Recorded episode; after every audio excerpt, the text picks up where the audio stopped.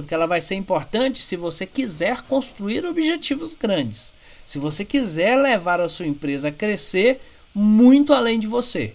Ou se o ego não vai deixar e você quer apenas que ela cresça por sua causa, independente das pessoas que estão ali, e você não está interessado em ter essa visão compartilhada, você não está interessado em ter a inspiração necessária para trazer as pessoas junto de você, e você está pouco importando se as pessoas estão ou não motivadas. Quer dizer, eu pago, ela trabalha e pronto.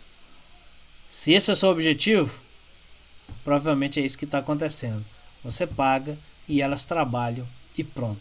Só que equipe que trabalha e pronto não é equipe que realiza, não é equipe que constrói o futuro, não é equipe que leva à construção do objetivo, seja ele qual for.